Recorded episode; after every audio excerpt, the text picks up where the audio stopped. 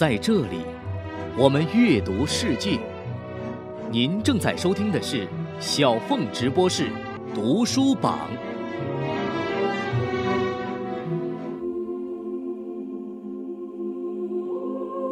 听众朋友，您正在收听的是小凤直播室二零二零读书夏季榜。本季书榜，我想尝试一种非虚构与虚构混搭的方式，组合成虚非虚榜单，在现实和想象之间穿梭。刚刚我们重点阅读了诗人于坚的非虚构著作《巴黎记》。巴黎是一个暗香浮动的热爱香水的城市。那接下来就让我们跟随巨斯金德继续走进巴黎深处。小凤直播室，二零二零读书榜虚构类作品《香水》，作者德国帕特里克·巨斯金德，翻译李清华，由上海译文出版社二零二零年出版。最先接触香水是看了这本小说，当时这个名字吧，我记得除了香水之外，下面还有一行字，嗯。一个杀手的故事啊，一个杀手的故事。哎，对，让这个让我有点感兴趣。但是正是因为这个女性的这一个突然的死亡，让她开始有逐渐逐渐的这样的杀人连续杀人行为。到了志浩这儿，就变成了一个犯罪心理学教材。不，这个老师我有职业职业敏感。In 18th century France, there lived a man who was one of the most gifted and notorious personages of his time. 十八世纪，在法国曾出现过一个人，那时代人才辈出，也不乏天才和残暴的人物。此人便是最有天才和最残暴的人物之一。这儿要讲的就是这个人的故事。他名叫让·巴蒂斯特·格雷诺耶，与其他天才怪才。例如萨德、圣居斯特、富歇、波拿巴的名字相反，他的名字今天已被人遗忘。这肯定不是因为格雷诺耶在自高自大、蔑视人类和残忍方面。简而言之，在不信神方面，比这些更有名气的阴险人物略逊一筹。而是因为他的天才和他的野心仅仅局限在历史上没有留下痕迹的领域，气味的短暂的王国。Stop! Stop it! That's enough! Basta! Whatever his insane scheme will surely be incomplete without you. I needed her. 十八世纪的巴黎常常被形容为是一个充满大恶臭的城市，而在巴黎市内圣婴公墓附近铁器大街的鱼摊旁，就在这整个王国最臭的地方。一七三八年七月十七号，格雷诺耶来到了这个世界上，一个非同寻常的故事就此展开。二零二零年春天。上海译文出版社推出了德国著名作家帕特里克·居斯金德的五卷本文集，其中就包括这一部享誉世界的香水儿。一九四九年出生的居斯金德，早年在慕尼黑和法国的普罗斯旺攻读中世纪史和近代史，之后一度靠写电影分镜头剧本维持生活。一九八四年，居斯金德完成了他的第一部小说《香水》，以现实主义的叙事手法，惟妙惟肖地刻画出十八世纪法国巴黎的一个怪才格雷诺耶离奇的一生。一出版就轰动德语文坛，并且在全球畅销至今。美国著名小说家约翰·厄普泰克曾经形容《香水》一书是以气味重构的世界。是迷人的致命一击。第一个香水，我觉得是一种气味，你其实是很难描述的。但是这个作者他真的是一个描写这个气味的高手。他小说一开始就形容中世纪的巴黎的那个臭气熏天啊！如果你在吃饭的时候看了那段文字，你就不想吃了。然后另外一个我也在想，这个香水怎么和一个杀手能够联系起来？当时就对这个书名感兴趣，我所以就翻了几页。我不知道你还记不记得那样一段描写，就是开始描写这个格鲁伊的。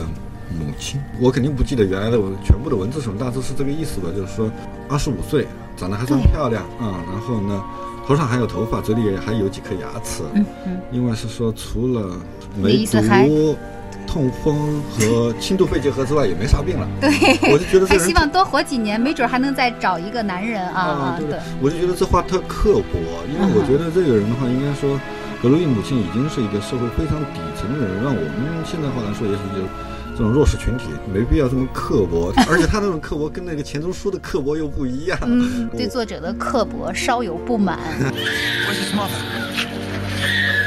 She was just here. She tried to kill it. Her own child. She tried to kill her baby. And there, there she is. Stop! Stop where you are! Murderer! And Jean Baptiste, by official order, to the orphanage of Madame Gaillard.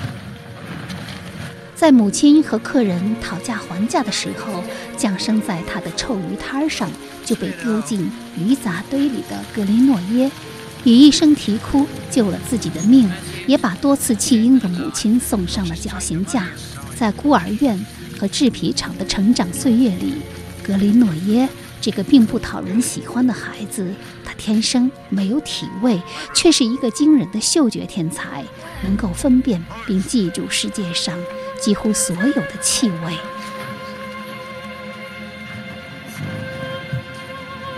有一次，在马雷街加工黄李子的红发少女身上，他发觉到了能够引发精神最初狂喜的体香，却意外失手，杀死了少女。少女的体香随着生命的结束而流失，令他不可接受。随后，怀着长久的保存香味的理想，他开始学习制造香水，并跻身香水界。他发现，唯有红发少女的体香能够制作出最销魂的香味儿。一个令人惊悚的计划随即展开。他沿着城墙一直跑到那熟悉的地方，花园就在后面。少女的香味像阵阵清风吹来，她从未体验过爱情，也从未激起过别人的爱。可是，在这个三月的日子里，他伫立在格拉斯的城墙旁，在恋爱，深深享受着爱情的幸福。当然，他不是爱一个人，不是爱上了城墙后屋子里的那位少女，他是爱着少女的香味儿，仅仅是爱着她，而不是别的，而且只是把她当成未来自己的东西来爱。他发誓，一定要把她带回家。能牢牢附着达几十年之久的香味儿是有的，他。格雷诺耶难道不是个世界上最伟大的香水专家吗？他必须把它像最贵重的宝石一样镶起来。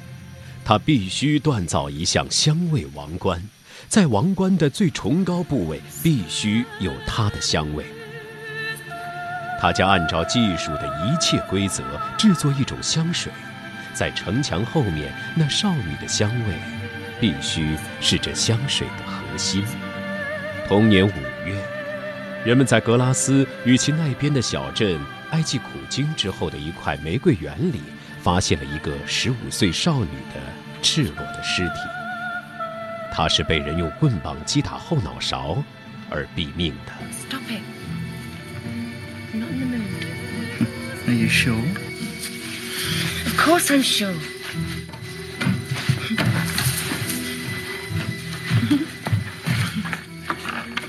I said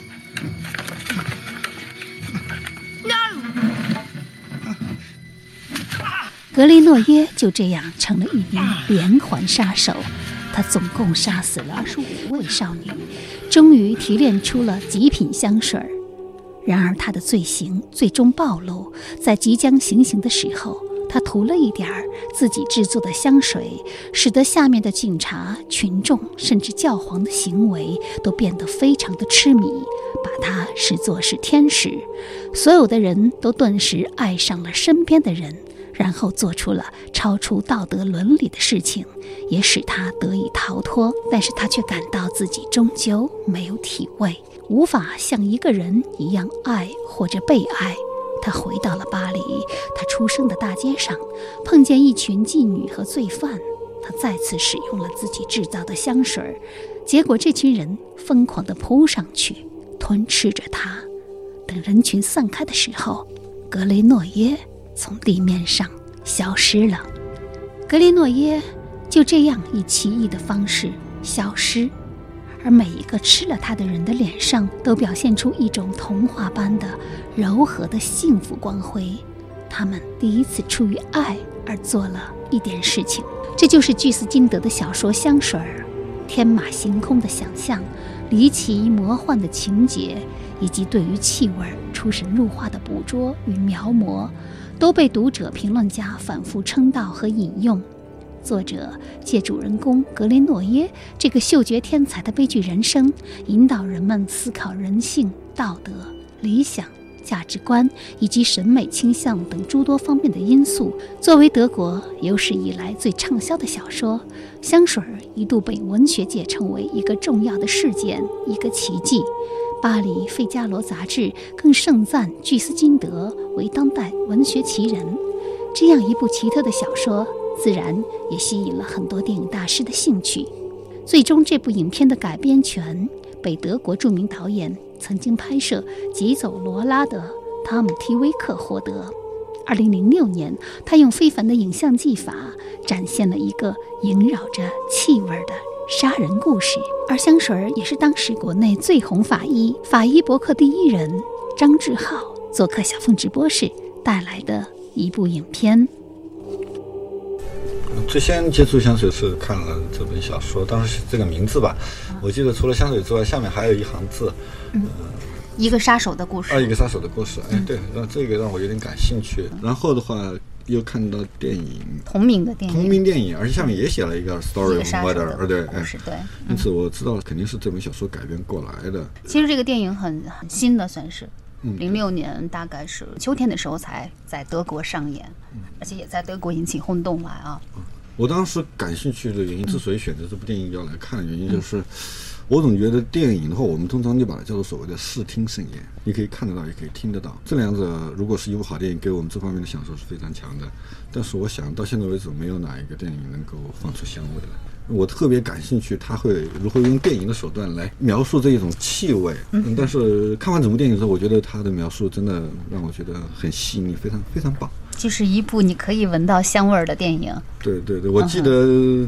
这部电影真正开始之后的第一个镜头就是格鲁伊处在一个黑暗当中，然后聚光灯突然打到他的鼻子上，出现一个三角形的鼻翼，对，然后这个鼻翼扇动了两下，对，然后听到这个声音，我是大概看到第二遍还是第三遍才看明白这个镜头在说什么，啊，也就是说 他是不是在说他已经先闻到了气味，然后再听到了声音？这当然对我们常人来说是不可能的。对，因为声音的那个传播速度是最快的啊。其实这本小说是非常有名的，八十年代很早很早以前就能够在大小的书摊上看到这部小说了。每隔几年就会换一个封面出现在这个读者的视野里啊。很多导演也一直在争夺这个小说的改编权，包括斯皮尔伯格这种这种大导演。但是这个作者就执意说，我只能给库布利克拍。但是库布利克呢？在看了这个小说之后，他说：“我没办法拍，因为我没办法用电影的语言去表现气味。但是看现在看来，这个导演做的还是蛮成功的，是吗？”嗯，对，非常成功。其实我知道志浩也是一个对香水很有研究的男生。我在你的博客上看到一段，你在日本的街头，就是红灯亮过之后，绿灯开放的时候，人流从你的身边穿过，然后你就开始啊，这个是 Kenzo，那个是什么 CD。也是一个对气味很敏感的人吗？这个说起来是好玩的。我是因为帮我自己的妻子选香水，我才开始慢慢接触香水的。哎，你最喜欢跟你太太选哪一款香水？她通常用的兰蔻是我吧？兰蔻是我是我。哎，这部电影当中的这个主人公，其实他也遭遇到这个问题。我是谁哈？因为他发现自己是一个没有任何气味的人。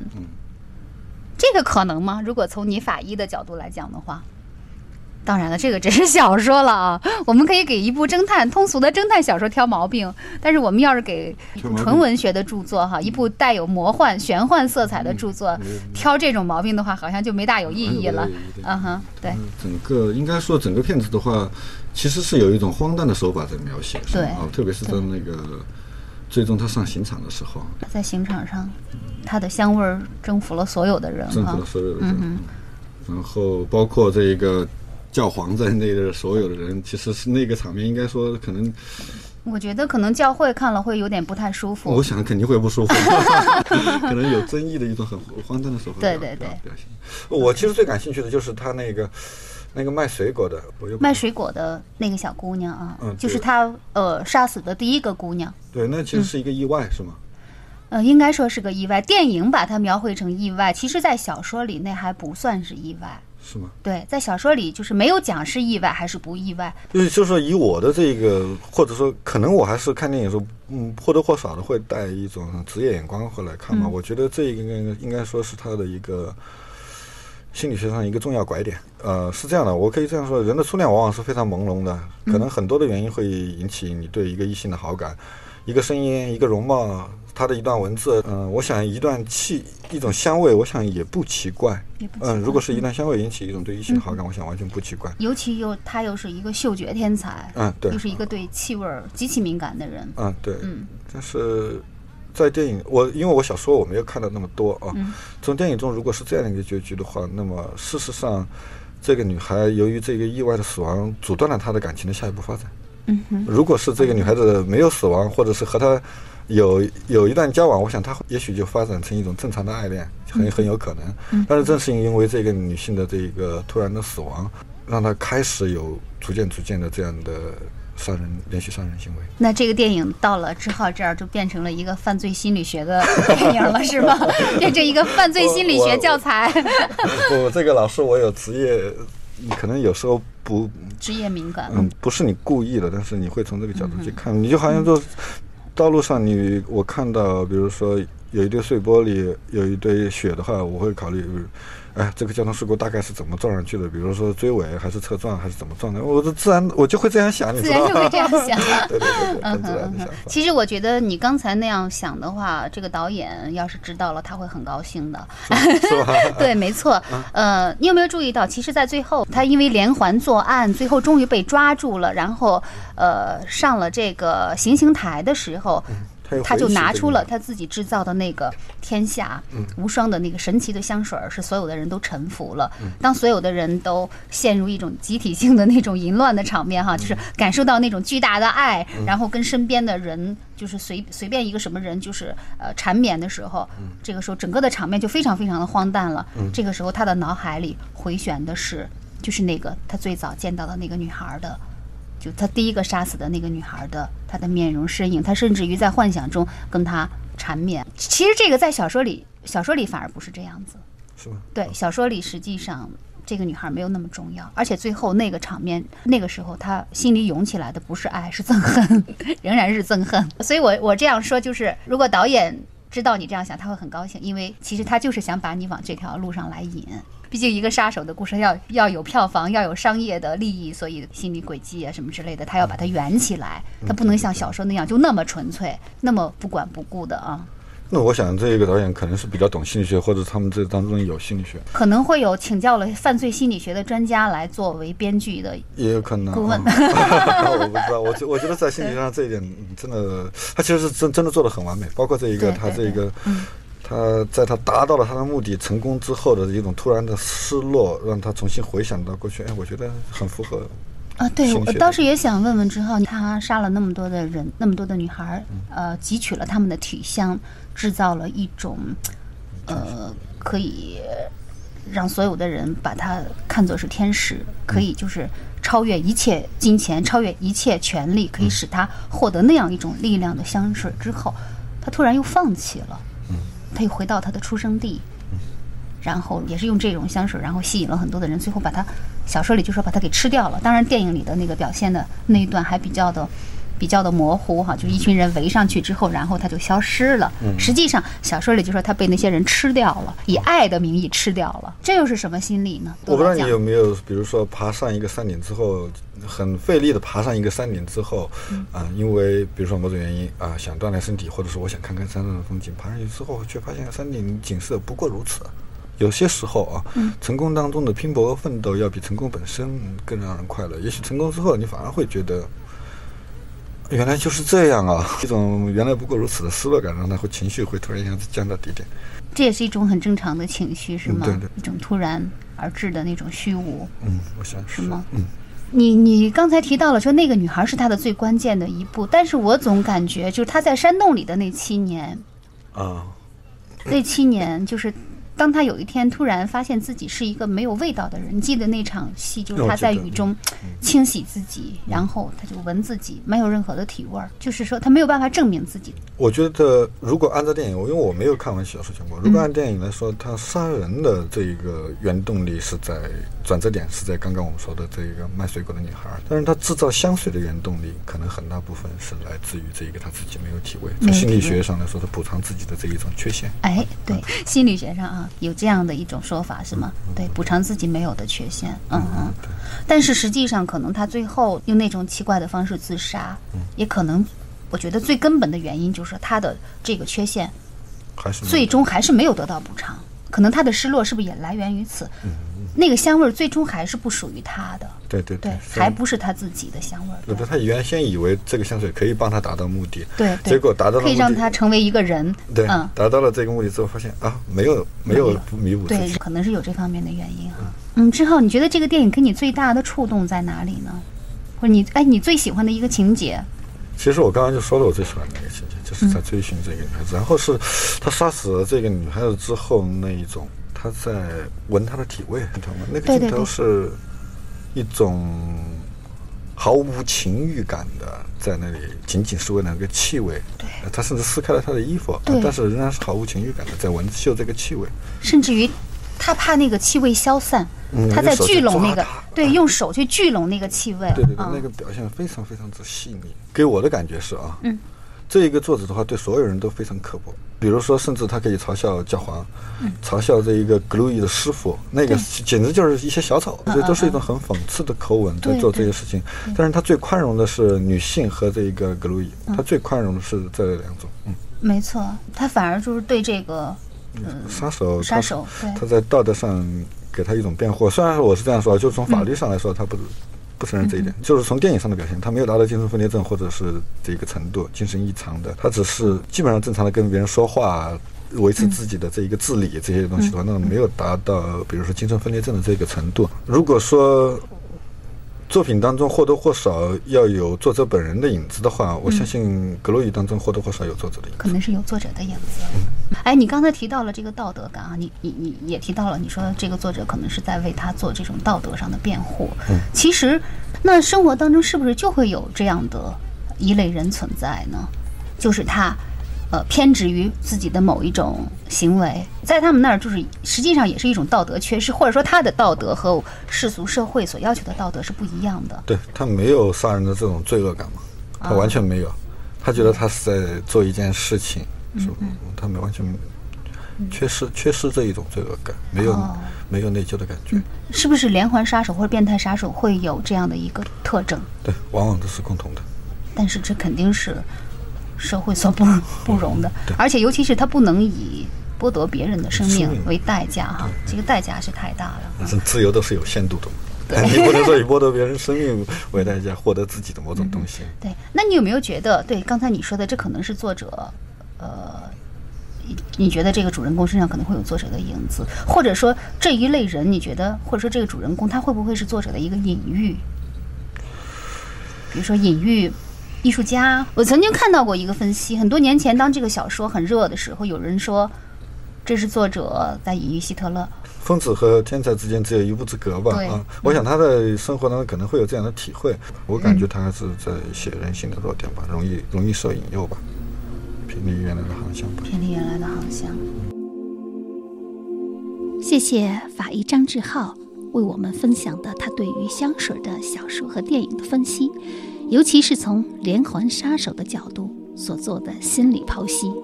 应当说，无论是居斯金德的小说，还是汤姆·提威克的电影，《香水》都是极有水准也极其精彩的作品。这次上海译文出版社的居斯金德文集，除了《香水》，还有他的处女作剧本《低音提琴》，以及中篇小说《鸽子》。夏先生的故事，以及他的唯一非虚构作品《论爱与死亡》。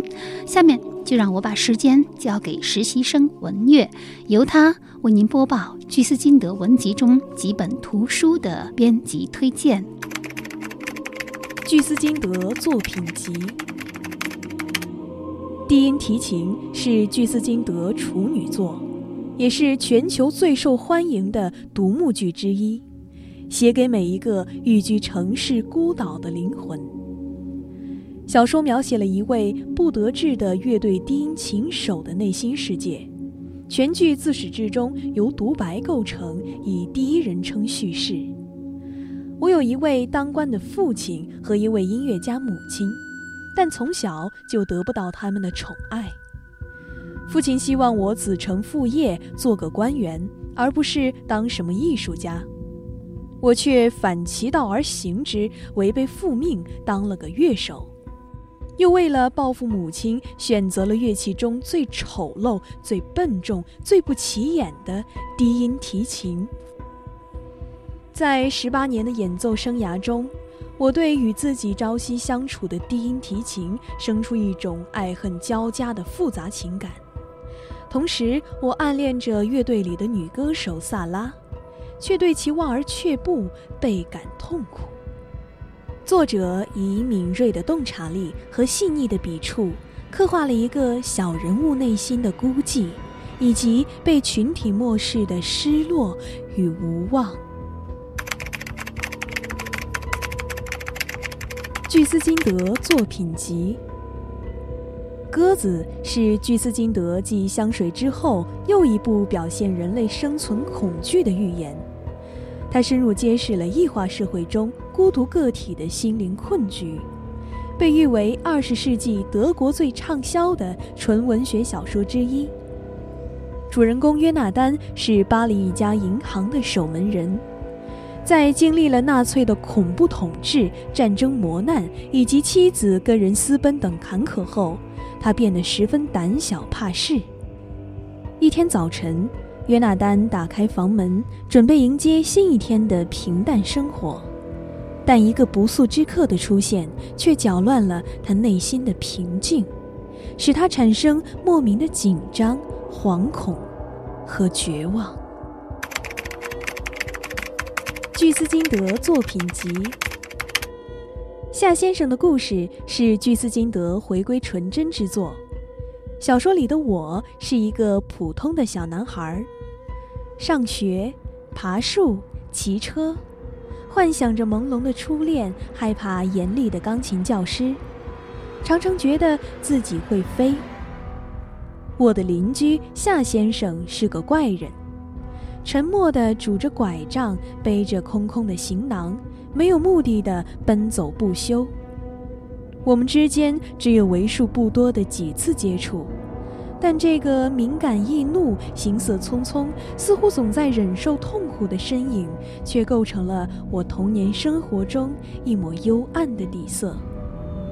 某天，他在我的注视下走向湖心，告别了这个始终令他惊恐万状的世界，而我也就此挥别了天真无邪的童年时代。小说没有复杂曲折的情节，更没有紧张刺激的悬念，只像一段借孩童之口娓娓道来的回忆，透过童真的目光关注着那些被放逐和被遗忘的个体。巨斯金德作品集《论爱与死亡》是巨斯金德唯一的非虚构作品。在这部篇幅不长的书中，作者探讨了爱和其永恒的对手——死亡之间的关系，援引哲学、文学、宗教故事和神话传说，极至现代生活中的例子，向读者呈现了两者之间相生相伴又对立冲突的关系。在这本小书里，读者不仅能领略柏拉图和苏格拉底的学说观点，也有幸体味斯汤达、王尔德、歌德等人的宏旨高论。并能体悟到巨斯金德本人在写作中涉及爱欲和死亡之间永恒纠葛的命题。以上就是实习生文月为我们播报的居斯金德文集的内容简介。居斯金德的文学创作几乎都远离鸿篇巨制和重大题材，而总是把视点。放在那些没有社会地位的小人物身上，无论是人生不得志的低音提琴手，还是孤家寡人的银行门卫，或是一意孤行的夏先生，甚至那个残忍的香水杀手，都属于与现实格格不入，并为上流社会所不屑一顾的局外人。居斯金德借助对于人物命运的描写，也展示了后工业社会中人们普遍存在的困惑。与不安。好，听众朋友，这期小凤直播室二零二零读书榜就进行到这里。主持人小凤代表节目总监王尚，节目特约编辑桂圆，节目旁白戴进，实习生文月，共同感谢您的收听。你也可以在苹果播客、荔枝 FM、蜻蜓、闪电新闻客户端以及五幺听客户端收听小凤直播室，或关注本人新浪微博“小凤丢手绢”以及微信公众号“凤 radio”。小凤直播室，再会。